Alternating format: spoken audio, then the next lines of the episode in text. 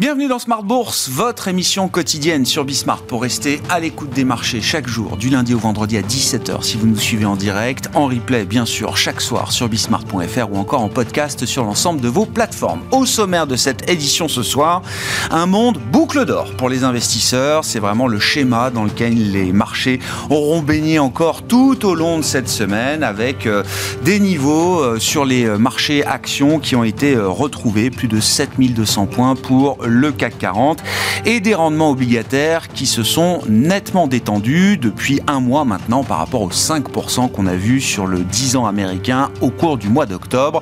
Le 10 ans américain, baromètre de référence mondiale, est retombé à moins de 4,50 et même moins de 4,40% au cours des euh, dernières heures, avec euh, toujours une accumulation de statistiques qui semble décrire ce monde parfait pour les investisseurs, avec un puissant mouvement de désinflation généralisé aux États-Unis, en Europe au Royaume-Uni. On a vu tous les chiffres du mois d'octobre sortis ces derniers jours. Et dans le même temps, un refroidissement macroéconomique qu'on commence à, mesurer un peu plus aujourd'hui, mais qui reste à ce stade suffisamment modéré pour entretenir encore cet enthousiasme sur euh, les marchés. C'est donc boucle d'or face aux trois sorciers, puisque nous sommes le troisième vendredi du mois, jour d'échéance mensuelle. Les trois sorciers de Smart Bourse seront avec nous pendant les 45 euh, prochaines minutes pour euh, décrypter cette échéance et les enjeux techniques de marché d'ici la fin de l'année avec un rallye de fin d'année qui semble pour l'instant bien lancé. Dans le dernier quart d'heure, nous retrouverons par ailleurs les équipes du Café de la Bourse pour ce rendez-vous pédagogique mensuel autour de la volatilité. Comment profiter de la volatilité quand on est investisseur actif? C'est Louis Yang qui sera avec nous en plateau, cofondateur du Café de la Bourse à partir de 17h45.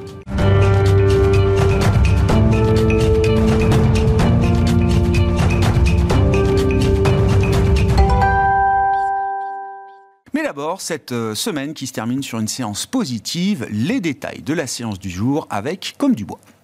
Après une séance de digestion hier, la bourse de Paris repart de l'avant aujourd'hui et élargit son rebond entamé fin octobre. Les marchés sont portés par les nombreux signes de ralentissement de l'inflation publiés au fur et à mesure de la semaine. Aujourd'hui, les investisseurs ont pris connaissance des chiffres des ventes au détail britanniques pour le mois d'octobre qui ressortent en baisse de 0,3% sur un mois quand le consensus anticipait un léger rebond. En zone euro, l'inflation a été confirmée à 2,9% sur un an en octobre, soit son plus bas niveau depuis deux ans, après 4,3% sur un an en septembre. Du côté des emprunts d'État, on notera que le 10 ans américain a atteint un plus bas depuis septembre au cours de la séance, en repassant sous les 4,4%. À noter également aujourd'hui la stabilisation des cours du pétrole après une baisse de 3-4% sur la séance d'hier. Du côté des valeurs, la quasi-totalité des composantes du CAC 40 évolue dans le vert aujourd'hui. La semaine prochaine, avec un agenda macro allégé. À noter que les marchés américains seront fermés jeudi pour Thanksgiving et n'ouvriront que vendredi pour une demi-séance. Tendance, mon ami, chaque soir en ouverture de Smart Bourse avec Comme du Bois sur Bismart.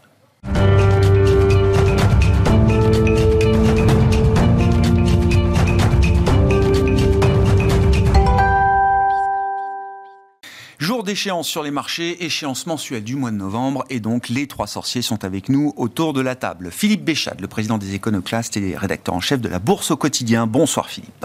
Bonsoir Grégoire. Jean-Louis Cussac, Perceval Finance Conseil. Bonsoir Jean-Louis. Bonsoir Grégoire. Et Romain Daubry, le troisième des sorciers, membre de la cellule info d'experts de Bourse Direct. Bonsoir Romain. Bonsoir Grégoire. Et auteur de ce premier ouvrage pour vous, euh, Romain, aux éditions euh, JDH Éditions, Le Trading à effet de levier. C'est le livre euh, qui est sorti tout récemment avec une très belle soirée de lancement, d'ailleurs organisée par la FAT cette semaine. Certains d'entre nous étaient conviés à, à l'événement. Très belle soirée pour présenter ce livre, votre premier livre, Romain, dans la collection Les Pros de l'écho. Qu'est-ce qu'on trouve dans ce livre et à qui s'adresse ce livre, Romain? Alors, présenter ce livre, entre autres, effectivement. Euh, il s'adresse, ce livre, aux gens qui connaissent un peu la bourse déjà, euh, qui euh, ont envie de, euh, eh bien, de franchir un pas, parce que le constat est le suivant, les professionnels des marchés utilisent l'effet de levier très régulièrement, même quasiment systématiquement, mais pas de la façon dont on le, le pourrait le, le penser. C'est-à-dire, c'est pas pour faire du trading directionnel brutal, mais faire quelque chose de construit. au contraire, au lieu d'augmenter son risque, de gérer, de maîtriser son risque. et c'est ce constat-là qui, après des, des, des années au contact des particuliers notamment, m'a fait constater que déjà en France, très peu de particuliers les utilisent.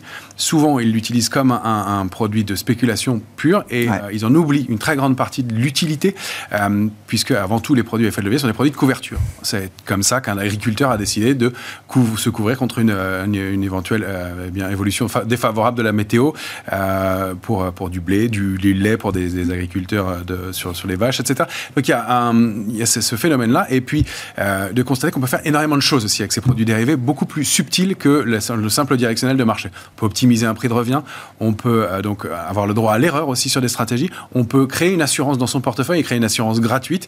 Euh, le constat d'ailleurs c'était amusant, j'ai créé une stratégie pour le livre de, pour la, la démontrer, elle s'est extrêmement bien passée, et donc en ne dépoursant pas d'argent, on pouvait s'assurer contre la baisse de 7200 à 6800 points et gagner un peu. Ce qu'on a vu sur l'échéance précédente. Ce qu'on a vu sur l'échéance précédente. Et donc, euh, ce mouvement de baisse bah, qu'on avait évoqué ensemble d'ailleurs et qui, s'est mis en place, voilà, ça pouvait être le cas. Et pour faire, pouvoir faire plein de choses et des scénarios comme ça à l'infini. Alors, on n'est pas obligé d'être un grand mathématicien et, euh, et d'aller très très loin dans le niveau. Euh, le, grand spécialisé des options Sheldon Nattenberg qui a écrit un très bon bouquin justement sur le détail du pricing de l'option. C'est pas un, bouquin sur, ça, sur le détail du pricing de l'option, mais disait lui-même que les plus grands traders d'options n'avaient jamais ouvert ne serait-ce qu'un pricer. C'est plus de la compréhension mathématique assez basique qui permet de travailler dessus. Après, ça n'empêche pas de faire des choses beaucoup plus subtiles, mais c'est le cas. Et donc aussi le pont entre les différents produits. On parle des options, des futurs, euh, des CFD, des varants, des, certificats à levier, et d'en voir les avantages et les inconvénients. C'est pas un match. Chacun y trouvera son compte, j'espère, et de comprendre quand et comment les utiliser. Et donc c'était le, pari, sachant qu'aux États-Unis, il y a près de 25% des, investisseurs qui les utilisent. Si en France c'est 1%, je pense que c'est le bout du monde. Euh, c'est d'essayer de, démocratiser là. Et en France, il n'existait pas ce, ce livre-là. Voilà l'idée. Quel sera le thème du prochain ouvrage? on, verra, on, verra, Pas à pas, c'est ça. non, mais il manquait cette, cette brique, effectivement, dans, la, dans la, la, collection des livres sur les marchés, sur la finance et sur le trading qu'on peut trouver. Il manquait ce, ce, type de. C'est ça, et très décomposé, très détaillé, avec des exemples concrets, et de, de vraiment pour, prendre le temps et avoir chez soi la mm. possibilité de tout détailler. Il y a des webinaires, des vidéos, c'est bien, mais euh, d'avoir le temps comme ça, c'est pas mal. Trading à effet de levier, donc, euh, dans la collection Les Pros de l'écho, aux euh, JDH édition, ça se commande partout, j'imagine. Euh, partout sur Romain. Jean-Louis Non, mais celui-là, c'est bien, hein, je te l'offre pas. Hein. Je suggère à, Romain, pour le numéro 2, de faire euh, ne pas abuser de l'effet de levier. Oui, mais c'est dedans. C'est expliqué là-dedans, bien sûr. justement, bien sûr, bien sûr. C'est c'est le principe. Démythifier l'effet de levier. c'est ça. Tout à fait, exactement. C'est cette idée-là, c'est-à-dire que c'était utilisé de façon euh, trop débridée et qu'il faut vraiment savoir le maîtriser. Et avec des bonnes méthodes, en connaissant son profil, on, en fait des choses bien plus subtiles. Et puis, je signalerai toujours aux, éditions JDH euh, Éditions, puisque c'était sortie commune pour euh, votre livre et celui de Thomas Andrieux, que je tenais à signaler également, qui a écrit. il en est à son cinquième, je crois, Thomas. Hein, il a un peu de retard à rattraper par rapport à Thomas André, mais qui a commencé très tôt. Hein. C'est ce que je veux dire, je ne rattraperai pas le retard, parce que Thomas, il a 20 ans.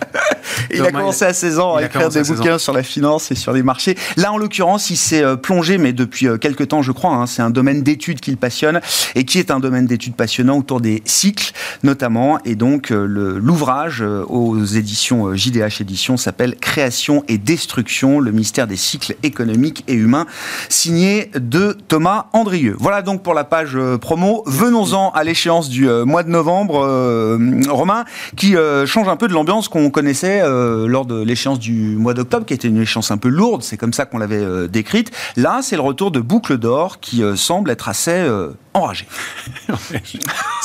c'est un peu ça. D'ailleurs, ce sera sûrement l'objet de, nos discussions. on avait un consensus qui était un peu un peu optimiste, un peu lénifiant euh, il y a quelques semaines. Euh, on est passé à un pessimisme euh, un peu marqué qui a permis ce rebond récemment. et là, on a déjà l'impression qu'on tourne à une nouvelle phase d'optimisme. c'est assez étonnant si on regarde l'ouverture des positions des marchés dérivés pour le mois à venir. Mais ça, c'est la suite. Effectivement, 5,45% de hausse sur l'échéance en cours, 7230 points 80 pour la compensation du futur CAC 40 sur le mois de novembre, et donc 373 points et demi de rebond par rapport à octobre. Euh, effectivement, alors on a, on a plusieurs constats intéressants.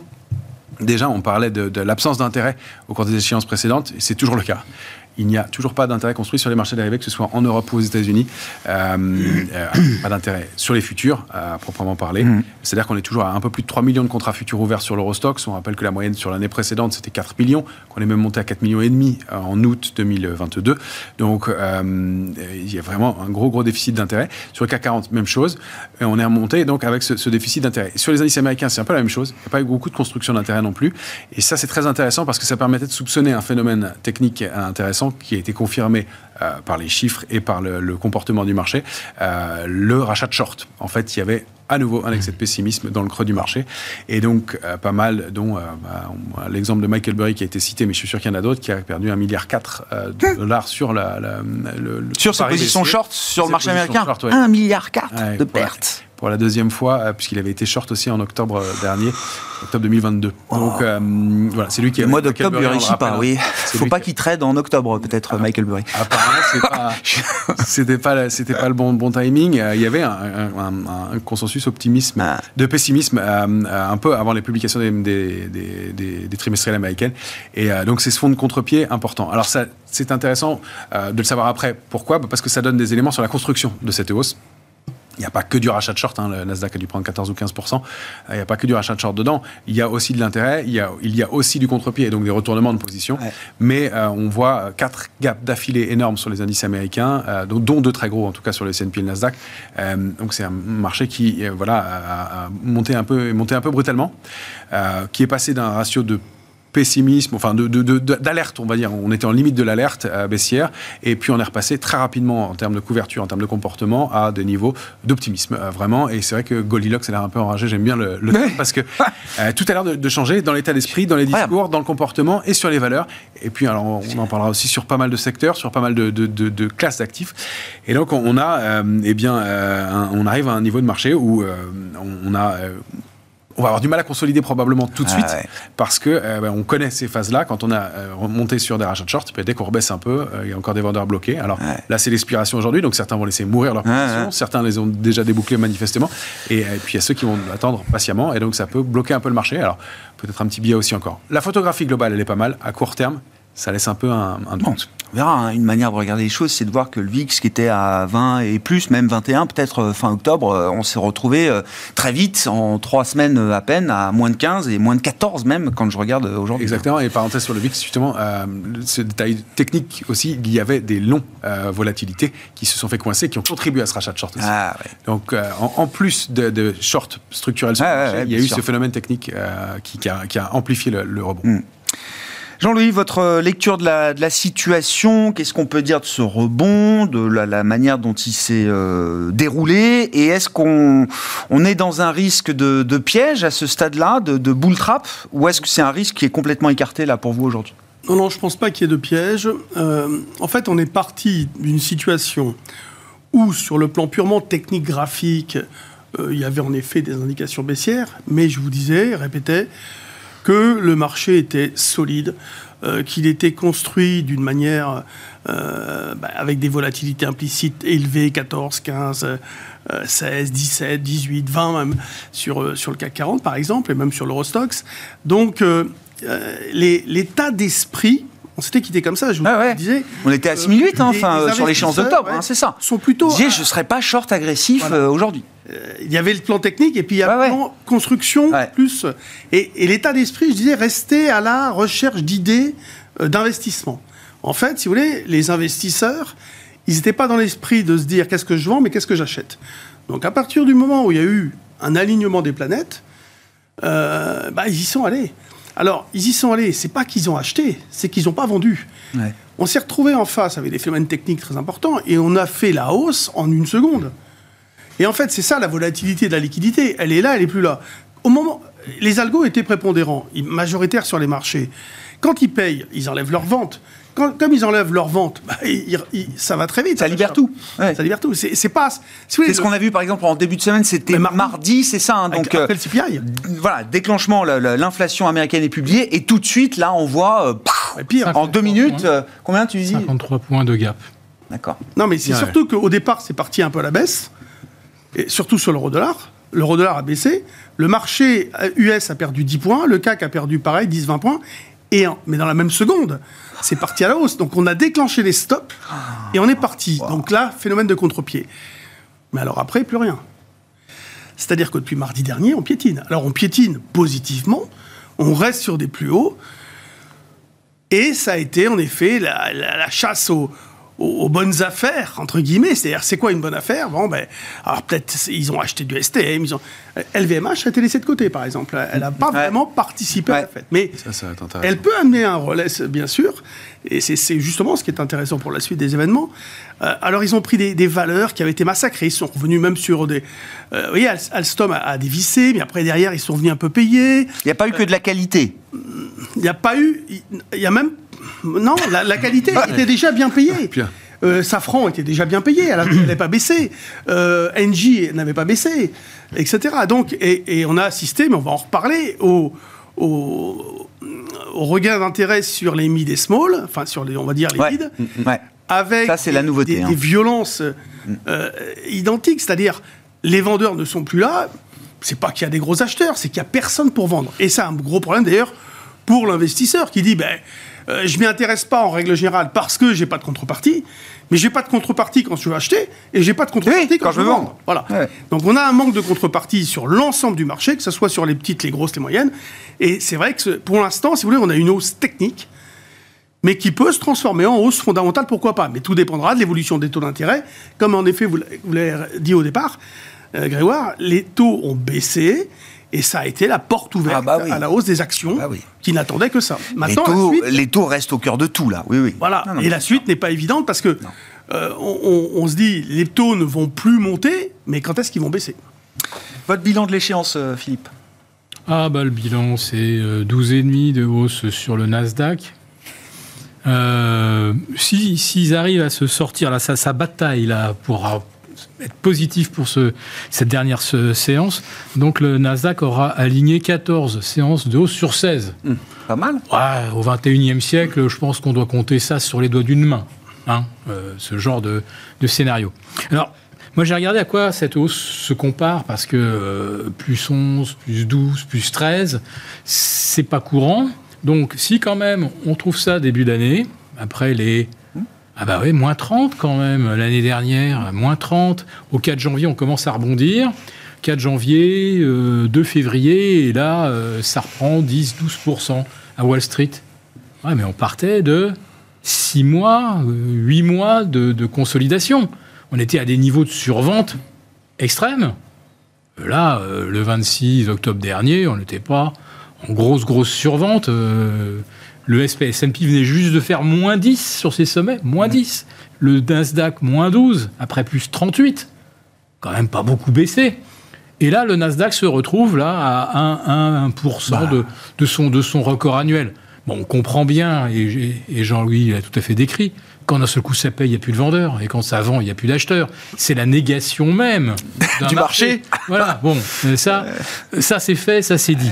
Alors, l'autre occurrence d'un rebond du CAC euh, de même ampleur et sur un, laps de temps à peu près équivalent de trois semaines, bah, c'était en mars 2022, quand on après l'invasion euh, Ukraine, euh, ah Ukraine, on a Poutine qui est au, aux portes de Kiev, puis il se retire.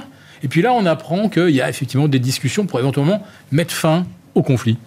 Et euh, Boris Johnson, le 31 mars, arrive et torpille le truc. Et là, les marchés qui étaient remontés en flèche en se disant, bon, ça y est, ils vont arrêter de se, taper dessus, pouf, derrière, ça a été la baisse jusqu'au 30 décembre 2022. Mmh. Mmh. Donc là, on vient de faire quelque chose qui ressemble beaucoup. C'est-à-dire que d'un seul coup, on est là euh, sur oh, les taux vont baisser, tout ça. La question est bien posée. Mais oui, ils vont baisser certainement. Jusqu'où? Ouais, mais quand? Et puis, et puis jusqu'où?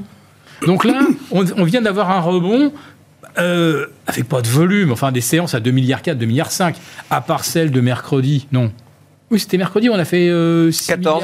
Euh, alors je sais pas, il y a, bon, il faut alors il y a, bon, il y a eu peut-être une entre des grosses SICA. Fini, fini, Philippe, mais on reviendra sur cette histoire de volume parce que visiblement euh, toutes les informations sont pas les mêmes. Euh, voilà, donc ça aurait été exactement l'exception qui confirme la règle. Donc à part cette séance étonnante, le reste, ça monte dans le vide. Donc tout ça me paraît, alors oui, la construction, je dirais, il n'y a aucun signe de faiblesse, mais derrière, il n'y a, a, aucun, y a aucun support, il n'y a pas, il y a pas vraiment eu d'acheteurs. Et puis alors, quelque chose qui nous arrive et euh, sur lequel on ne s'est pas beaucoup étendu, donc ah oui, l'inflation euh, ressort mardi inférieure de 0,1% aux attentes, hein, quand même. Attention, c'était pas euh, moins 0,1. Et dans la structure, euh, là c'est des chiffres officiels hein, du département du travail, il y, a des, il y, a des, lignes dans les, les, composantes de, de, de, cet indice d'inflation qui sont totalement incompréhensibles. Et totalement incompréhensible. Moins, 3, moins 34% euh, sur le, le, coût de l'assurance euh, des frais de santé, moins 9%. Il y a eu un recalcul autour de, de, de, des, des, frais de santé. Euh, moins 9% dans l'indice sur, sur la location, les locations, comme si tout le monde louait une voiture.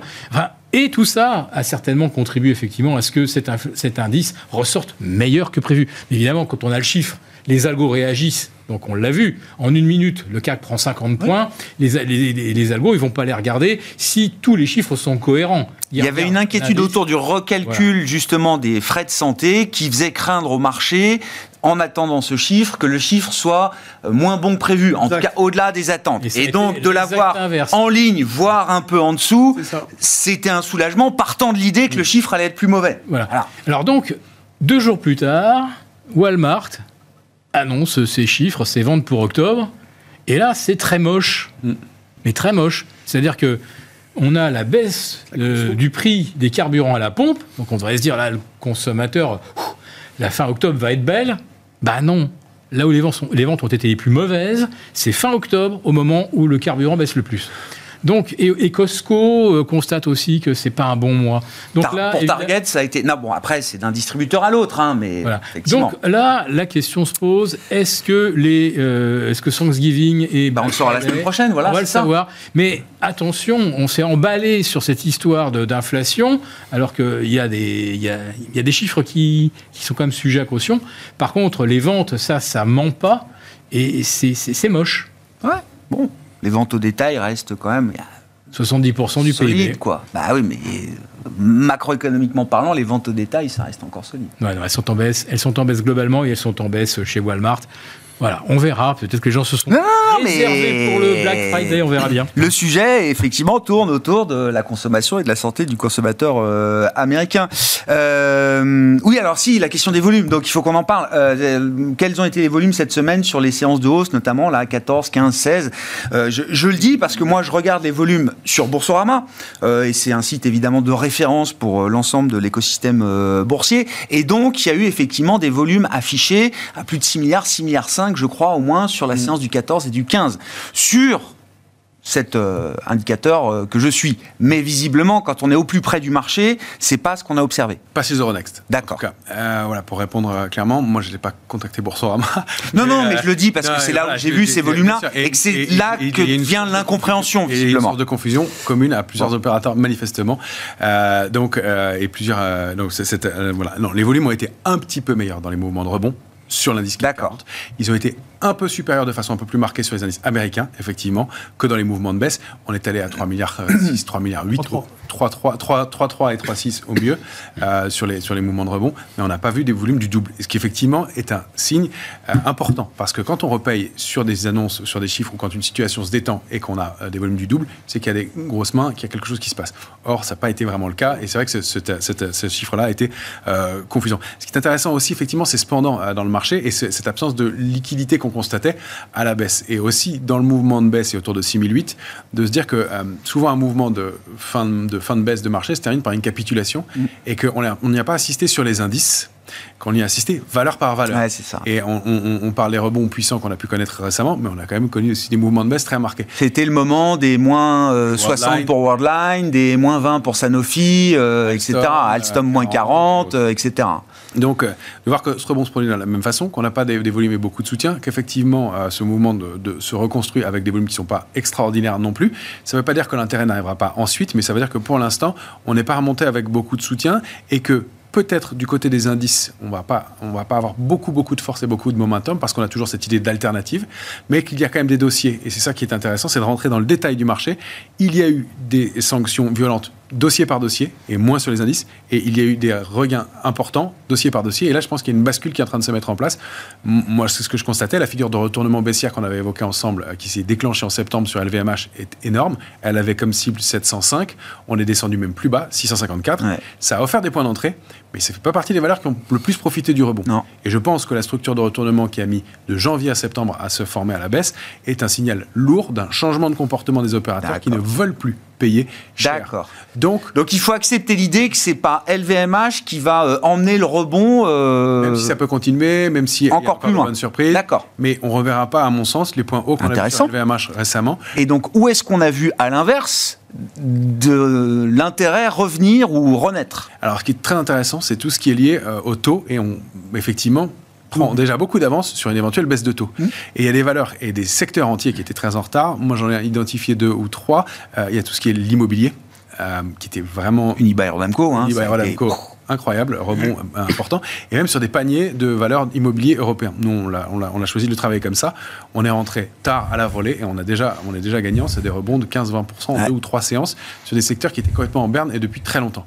Euh, il y a éventuellement aussi, on peut regarder du côté des, euh, de, de ALD et Aramis Auto, donc Ouais. euh, des- de- Les des- loueurs d'auto loi d'auto et marché d'occasion de l'auto, Ouais.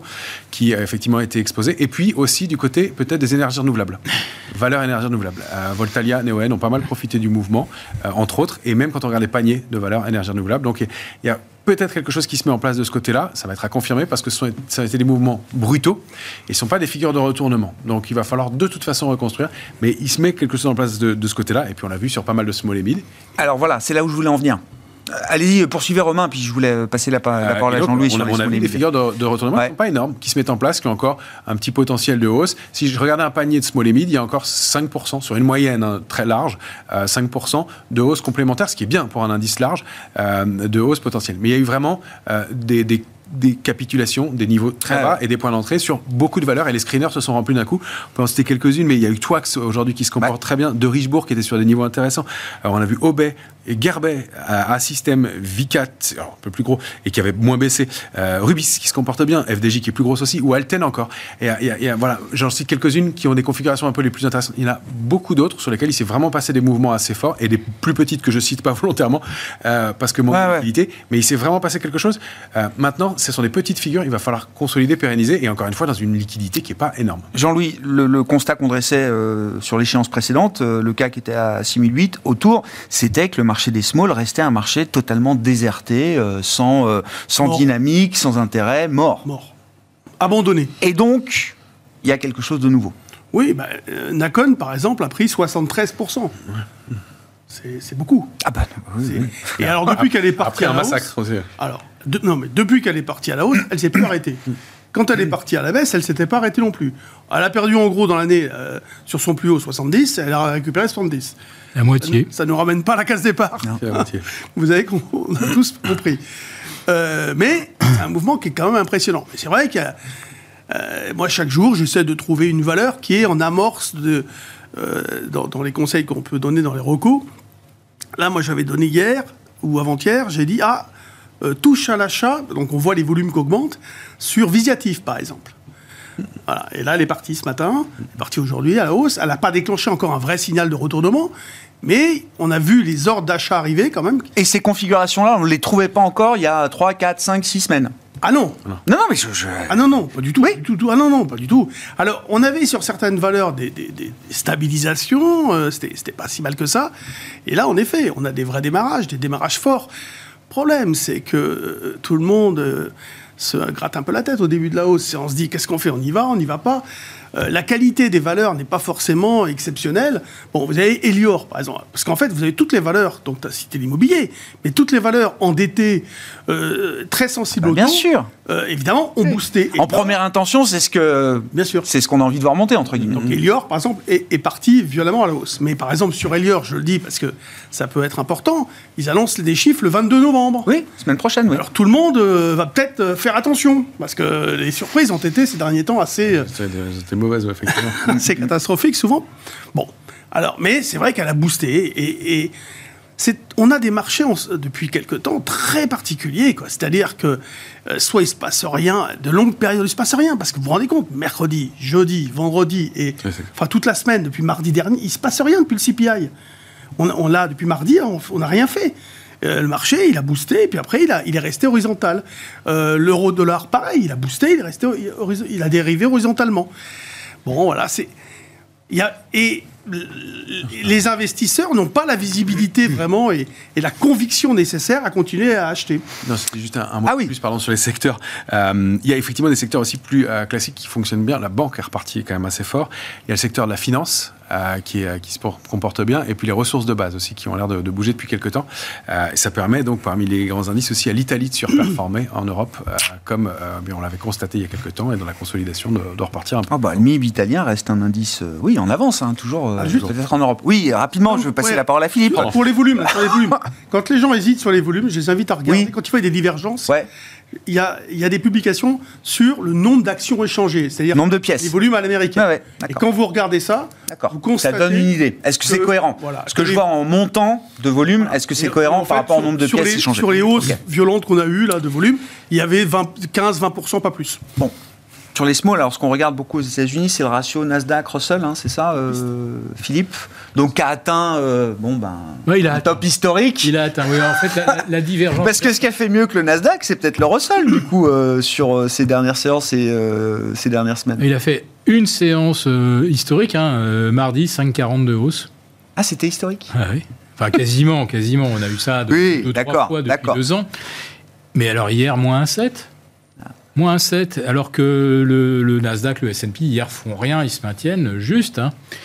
Euh, donc, euh, le ratio, oui, euh, Russell, S&P, on est à moins 38. D'accord. et par rapport au Nasdaq, la sous-performance est de moins 45. Donc, c'est jamais, jamais, jamais vu. Mm. Mais j'ai tendance à dire que les small reflètent quand même l'état de l'économie réelle sur place l'entreprise, la petite entreprise, ses problèmes de refinancement, euh, le, consommateur qui consomme moins, l'immobilier euh, où ça construit. Alors ça construit encore, mais par contre ça équipe beaucoup moins parce qu'il y a beaucoup de moins de gens qui, vont refaire leur salle de bain, bah leur cuisine. On peut pas refaire tous les, les, ans. Les, très riches vont continuer de s'acheter ce qu'on appelle des manors à 1 million, 2 millions, 3 millions de dollars. Mais euh, les travaux d'embellissement qu'on avait dans, les dans la classe moyenne, ça, c'est mort. Il y a beaucoup, beaucoup moins de déménagements. On le voit d'ailleurs, parce qu'il n'y a plus de transactions dans l'immobilier. Donc, euh, par exemple, les déménageurs, ils ne voient plus personne. Mm. Les décorateurs d'intérieur, tout ça, ils ne voient plus ah, personne. Les boutiques où on vend de quoi refaire son intérieur, il n'y a, plus rien. Donc, il y a beaucoup de choses comme ça. Hein. Donc, les, les, small caps, oui, il faut peut-être... Euh, peut-être injustement délaissés. Moi, j'aurais tendance à dire, et parce que c'est un peu ça, comme ça que je fais, je regarde les small caps qui rapportent du 5-7%. Et je, je, fais comme avec un, portefeuille obligataire, je les mets et dans, dans, dans 5 ans, on voit. 5-7% de rendement affiché sur une small cap, vous dites, c'est le, c'est le sweet spot Parce que, enfin, au-delà de 7, euh, quand on voit des rendements à 10 ou 15, on n'a peut-être pas tellement envie de bah, toucher non plus. Euh... Quand on regarde Nexity, etc., on est à 10. Bon, ouais, ouais, 10, au-delà de 10, ça, commence à être vraiment des, des, Ça sera probablement pas. Euh, voilà. Donc, pour moi, 7%, c'est vraiment ce qu'on appelle du dividende aristocrate. Mais là, je veux même pas les regarder. non. Je sais que si je voulais les vendre, pour une pour une autre, je pourrais pas. Donc voilà, c'est un complément, un complément de revenu. Mais je, je vais vous raconter un truc, c'est que euh, dans, les, dans les valeurs euh, qui sont aujourd'hui considérées comme des valeurs de, de rentier, ou des, ou des entreprises rentières, la numéro un mondiale, c'est Apple. Oui. La plus grosse trésorerie, oui. rémunérée à 5,25. Oui. Aujourd'hui, Apple est un rentier. Oui. Alors, Apple, c'est 45% là, euh, de hausse depuis le 1er janvier.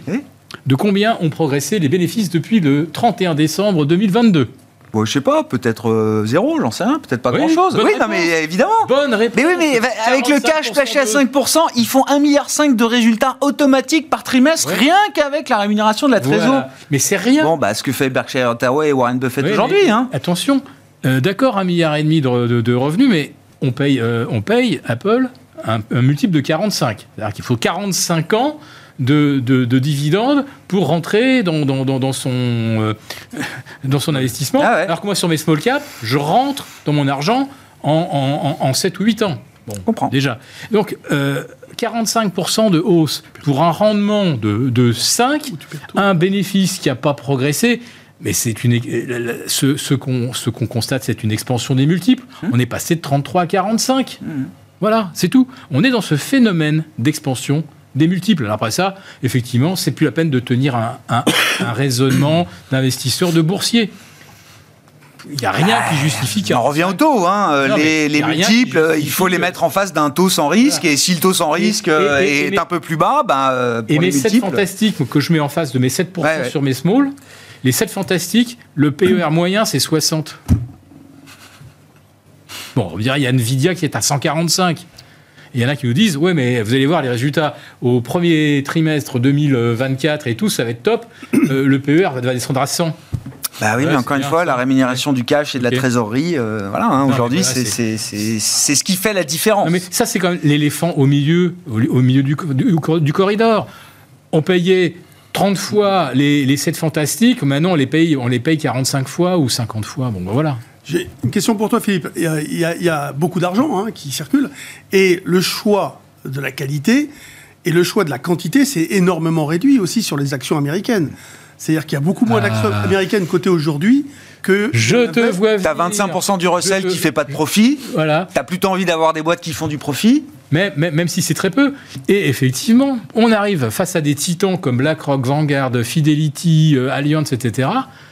Sur quel genre de valeur ils peuvent aller aujourd'hui il, il en reste 12, 15 à Wall Street. Et encore. Voilà. nombre d'actions globales. Euh, il faut qu'on dise un mot de, de- bah oui, ce qui s'est passé ici sur l'euro-dollar. Vous le- vous l'avez mentionné. euh, ah, donc la séance clé, encore une fois, ça a été la séance de mardi. c'est Ça sur le- l'euro-dollar, c'est ce qui fait que la tendance a basculé dans l'autre sens. On était en cours de neutralisation. Ouais. On on À l'approche de 1,08, enfin un petit peu en Le dessous, fait, hein, ça, ouais. bah, c'est-à-dire qu'en fait, si vous voulez, vous avez euh, une structure graphique où on a fait une, une forte baisse, une remontée et une petite rebaisse avant, et c'était en train de remonter. Vous avez en fait un, un peu une tasse avec anse. Vous voyez, vous avez Ouais. une figure comme cela. Et donc, on était en neutralisation plutôt avec des attentes favorables. Et en effet, le chiffre euh, a fait exploser l'euro-dollar. Euh, depuis que les taux ont baissé, on a eu aussi des mouvements, parce qu'il y avait des, des attaques, hein, de la grosse spéculation sur le dollar yen. Donc le, le dollar s'est calmé partout. Euh, après, c'est vrai qu'il y a aussi euh, l'idée que l'économie américaine montre des signes de ralentissement, mais ce qui est plutôt bon pour ce que la Fed attend. C'est comme la- ça que le marché le perçoit à ce stade. oui, parce qu'on juge le, le- le ralentissement tout à fait convenable et qui va dans le sens parfait. C'est pour ça que je parlais d'alignement des planètes. Tous les atterrissages commencent avec l'idée que Voilà. ce sera doux. Ça sera doux. Et Ah. donc, euh, c'est vrai que l'eurodoll, Si on essaie Tant pas. qu'on n'a pas vu le sol euh, arriver, euh, voilà. ouais, le- l'eurodoll a boosté pendant euh, une seconde. Et ensuite, il a, il, a, il a on continué de progresser pendant la fin de la soirée. Il a fait un plus haut à 19h et depuis, il ne se passe plus rien. D'accord. Voilà. C'est incroyable. Plus rien. Et donc, si on réfléchit à la suite, on, pareil sur les indices, mais ben, sur l'eurodoll, Moi, partout, si vous voulez. quels sont les objectifs là immédiats, euh, naturels, évidents Au- Autant à la baisse, je vous disais, je vois pas trop le marché baisser, autant à la hausse, je le vois pas non plus monter. Euh, Mais les indices et l'euro-dollar. Partout, je- c'est très compliqué parce qu'on se raccroche. Donc on a à- déjà fait les objectifs là. Alors, la porte, ce que j'ai écrit, la porte est ou- davantage ouverte vers la hausse. OK. Euh, à la baisse, vraiment, j'avais l'impression que c'était un peu verrouillé, qu'il y avait trop de, de protection, trop de méfiance, etc. À la hausse, il y a peut-être plus de potentiel. Bon. Mais, quels pourraient être les moteurs? Bah, c'est, pas évident à trouver, c'est pas à- et à deviner. Et euh, je, je m'aperçois que tout le monde reste extrêmement perplexe, se pose beaucoup de questions.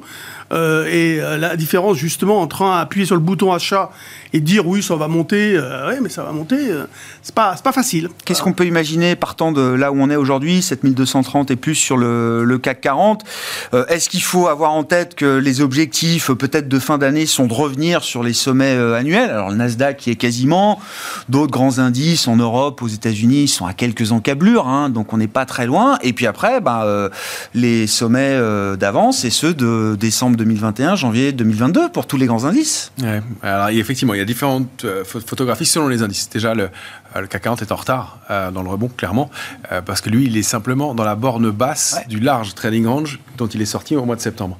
Il est aux, aux alentours de 7200 points, et la borne haute, c'est à 7000, euh, presque 600, à 7570 points. On voit que quand il n'y a pas LVMH, on n'a plus l'avance. On On a a, eu l'avance sur l'ensemble du, du premier semestre grâce euh, à LVMH, euh, etc. Et là, on n'a plus l'avance. On n'a plus l'avance. Le SNP, le- l'Eurostox, l'indice large européen, lui, il est déjà rentré dans ce trading range et il est déjà à la médiane. Il est déjà à euh, autour de 4320 points.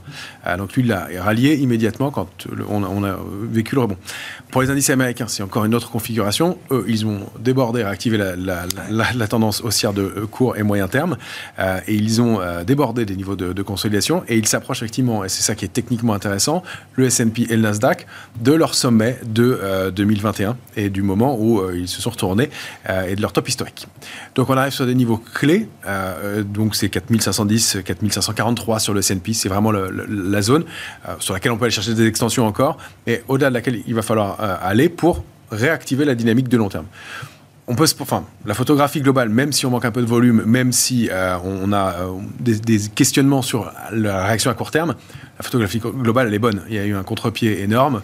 Euh, le cas d'NVIDIA, graphiquement et techniquement, est emblématique. Je, je- je- je- je suis le comportement des marchés. hein. Je regarde ce que font les Comment ils ont fait 10 séances de hausse consécutives, ça, Nvidia aussi? Je Ah ouais, crois que j'ai vu une euh, série de contre-pied- 10. hein, Contre-pied monumental, euh, mais, euh, au moins, et, et surtout contre-pied monumental. Euh, donc, enfin, l'enjeu, c'est à court terme de se demander si on va consolider un petit peu. Et le quatrième gros gap sur les Nasdaq et S&P mériterait une consolidation. Comme c'est sur fond de rachat de short et autour d'échéances techniques, est-ce que ça va continuer à tirer un petit peu et puis consolider ensuite? Je pense qu'il va falloir une petite pause. Mais la photographie globale, elle est positive sur les indices américains et ce sont eux les plus forts pour l'instant. Maintenant, il y a ce phénomène qui est assez intéressant de contre-pied sur Nvidia qui donnait un signal de faiblesse, qui a fait semblant de sortir à la baisse d'une structure de retournement baissière qui l'a fait avec du volume euh, et qui en fait est reparti. Donc graphiquement si on regardait la photographie de Nvidia seule techniquement on pouvait penser. Donc il y a vraiment eu un contre-pied fort euh, marqué. Et là elle est en train de déborder des, niveaux techniques euh, autour de 460 puis 485 et elle ouvre la voie à une quinzaine de pourcents d'os complémentaires graphiquement. Donc il y a du potentiel aussi encore. Maintenant la granularité à court terme il faut voir Dans la difficulté à se projeter sur des objectifs, je voudrais dire une chose. Si, par exemple, on n'avait pas eu Sanofi qui avait perdu jusqu'à 20% et qui pèse plus de 6%, On serait déjà au sommet. on serait déjà pratiquement à, à, 6 à 7004, disons à 130 points de plus. Et il faut y penser. Il faut y penser. Ouais.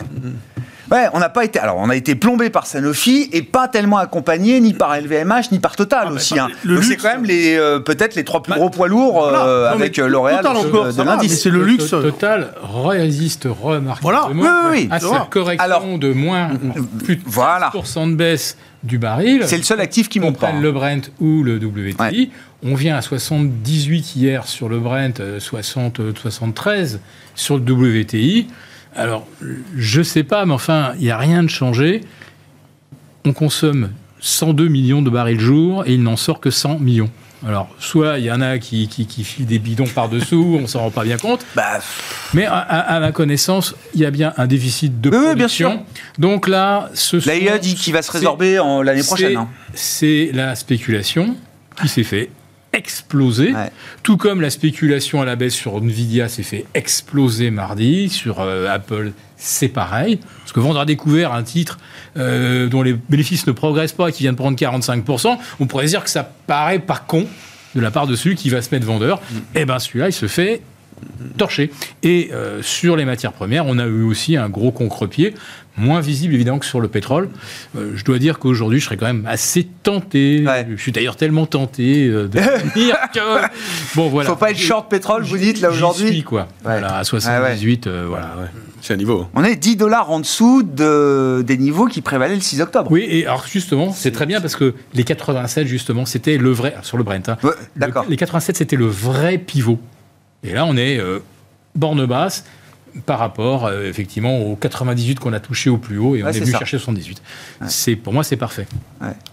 Oui, d'accord, vous disiez Romain Ah oui, sur le là, pétrole, c'est- ouais. c'est un niveau de c'est un point d'entrée C'est un point d'entrée là sur le pétrole là, Et oui. puis pour les pétrolières, il y, a, il y a un ovni aussi, c'est Morel et Pron, euh, qui, euh, qui, qui forme des nouveaux plus hauts systématiquement, qui est sorti d'une zone de congestion de 3 ans et qui, tous les jours, tous les jours, apparaît en haut des screeners. Le, et qui le- coup d'État du Gabon lui a fait un bien fou. Ah, mais un bien fou.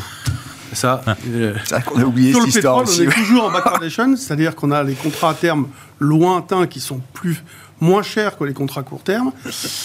Moi, ça m'interroge euh, sur euh, justement euh, cette forme de prix. Pourquoi à ce point-là euh, ça dure Là, ça fait un petit- euh, déjà le mois dernier, on en avait parlé. Bon, c'est pas c'est pas c'est pas quelque chose de très positif pour le pétrole, mais euh, et là, il est freiné par euh, évidemment les, les inquiétudes entre guillemets euh, sur la dynamique économique américaine et la demande qui va en découler ces prochains mois. Bon, pour conclure, euh, Jean-Louis, comme il fallait pas être euh, vendeur agressif à 6008, il faut pas être acheteur trop agressif euh, non plus sur Non. ces niveaux? Et là, bah, je vais revenir au, au bouquin de Romain, euh, parce qu'il en parle un peu, évidemment. Euh, c'est vraiment, pour moi, le moment où il faut utiliser des options euh, pour... euh, euh, alors, on peut, avec des options, prendre des paris euh, directionnels. Euh, on peut aussi euh, jouer le fait que ça va pas bouger. Mais on peut aussi se dire, qu'est-ce que je vais faire si le marché monte à 7004, 7005 Qu'est-ce que je vais faire si le marché baisse? Et maintenant, j'achète un call ou j'achète un put et je prépare une action future. La volatilité implicite a beaucoup baissé. Là, là, par exemple, si on achète un call à delta 0,3 euh, sur euh, décembre, janvier, on va le payer avec euh, 10,5, 11 de vol. Euh, 14 le put. euh, euh, en dehors de la monnaie, c'est très raisonnable pour monter des positions acheteuses de, euh, d'assurance. Mmh, acheteur de volatilité. ouais, Il y a tout là-dedans pour, euh, pour travailler ce genre de moment dans les marchés. euh, Prendre exactement ce genre de mécanisme Ouais. et créer des stratégies à l'infini. J'en ai proposé quelques-unes. Il y en a euh, c'est effectivement d'autres, euh, des différentes. Effectivement, le fait de travailler sans tendance. Euh, on, sait- on le sait peu, mais les marchés n'ont pas de tendance de 30 à 60% du temps Absolument. selon l'horizon de temps auquel on les regarde. Donc, euh, les vendeurs d'options, c'est très dangereux. Je précise d'être c'est- vendeur c'est d'options. Mais les vendeurs d'options ont un, un boulevard euh, en, en travaillant ça. Quand ils comprennent et quand ils maîtrisent les risques. C'est la rente des institutionnels, hein, c'est de vendre de la volate, Des vendre de la valeur market makers. temps. Merci beaucoup, messieurs, les trois sorciers de Smart Bourse, chaque troisième vendredi du mois, présent aujourd'hui pour cette échéance mensuelle du mois de novembre avec une compensation à 7230 points, hein, c'est ça, 80, Virgule euh, 80. virgule 80, Et plus de 5% de hausse depuis la précédente euh, compensation. Vous disiez, Philippe, j'ai pas entendu, pardon? Non, je dis, le- la, la compensation et le cours de clôture sont identiques aujourd'hui. Et alors, bah, magnifique. Non, je sais pas, je sais pas quoi dire d'autre. Oui, clôture définitive, 7300, 7233 points G pour le CAC 40 cash définitif ce soir à- à- après 17h35. Merci beaucoup, messieurs. Trading à effet de levier, donc, le premier ouvrage de Romain Daubry euh, chez JDH Éditions. Je rappelle également le livre de Thomas Andrieux, Création et destruction, le mystère des cycles économiques et humains. Aux mêmes suite. éditions euh, JDH euh, Ce Éditions. sera, ce sera une référence, les cycles. C'est compliqué à Oui, oui. mais- Et là aussi, pareil, il n'y a Et pas là- beaucoup d'ouvrages en français euh, Non, pas beaucoup. écrits sur ce thème-là. Et puis, il le dit lui-même, c'est petit, mais c'est un début pour une très bonne initiation. Il y a beaucoup de choses à comprendre derrière. Merci à vous trois, messieurs. On se retrouve dans un mois pour euh, l'échéance finale de l'année 2023.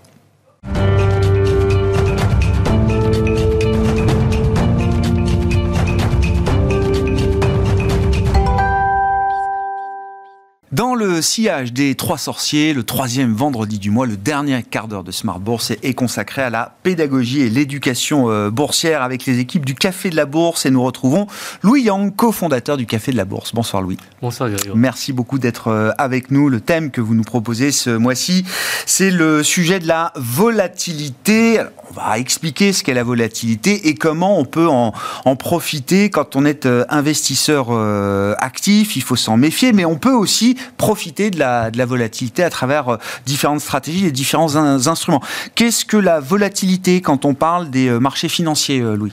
Alors la volatilité d'un actif financier, c'est caractérisé par l'amplitude de variation à la hausse et à la baisse de l'actif et le laps de temps durant lequel on a ces, euh, cette variation.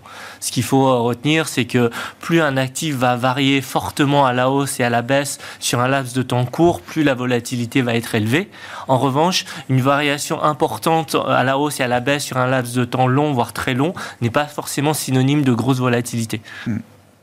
Comment est-ce qu'on suit la volatilité sur ces marchés financiers Alors la volatilité a des indices, le plus connu étant le VIX. Donc c'est l'indice de volatilité américain qui suit le, le S&P 500, donc l'indice des 500 plus grandes entreprises américaines. C'est c'est un indice qui est qui est proposé par la bourse de Chicago, qui est la bourse des options.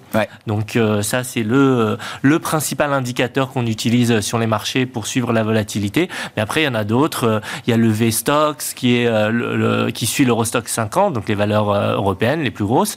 Et il y a aussi le VCAC euh, qui suit euh, le CAC 40. Donc il y a, il y a, il y a de nombreux indices sur la volatilité. Là, on est concentré sur les marchés boursiers.